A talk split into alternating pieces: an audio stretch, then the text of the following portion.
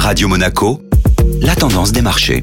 La tendance des marchés avec la Société Générale Private Banking et aujourd'hui on retrouve Alexandre Rolando. Bonjour Alexandre. Bonjour Julia. Alors les marchés ont poursuivi leur rebond jeudi soutenu par de bonnes publications d'entreprises. La poursuite de publications meilleures qu'attendues avec notamment celles de Crédit Agricole, Zalando et Lufthansa ont continué de supporter les marchés actions en Europe qui ont finalement décidé d'ignorer les manœuvres militaires chinoises autour de Shanghai. Une progression qui a ainsi permis à l'indice phare de la bourse de Paris de renouer avec le niveau des 6500 points soit une envolée de plus de 12% depuis les plus bas de juillet. Et qu'en est-il côté US le rebond est d'autant plus marqué aux États-Unis, notamment porté par les valeurs technologiques. L'indice Nasdaq a en effet réalisé près de 20% de performance depuis ses points bas de juin, bénéficiant du recul des taux US sur la période. Ces entreprises avaient pour rappel mené la baisse de cette année avec la perspective de taux plus élevés synonyme d'une forte actualisation de leurs bénéfices futurs. Ce récent rebond a en particulier été mené par Apple, Amazon et Tesla, dont les performances oscillent entre 27 et 44% sur la période. Sa poursuite dépendra des données sur l'inflation et des vues sur la politique de la Fed,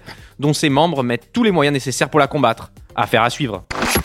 Société Générale Private Banking Monaco vous a présenté la tendance des marchés.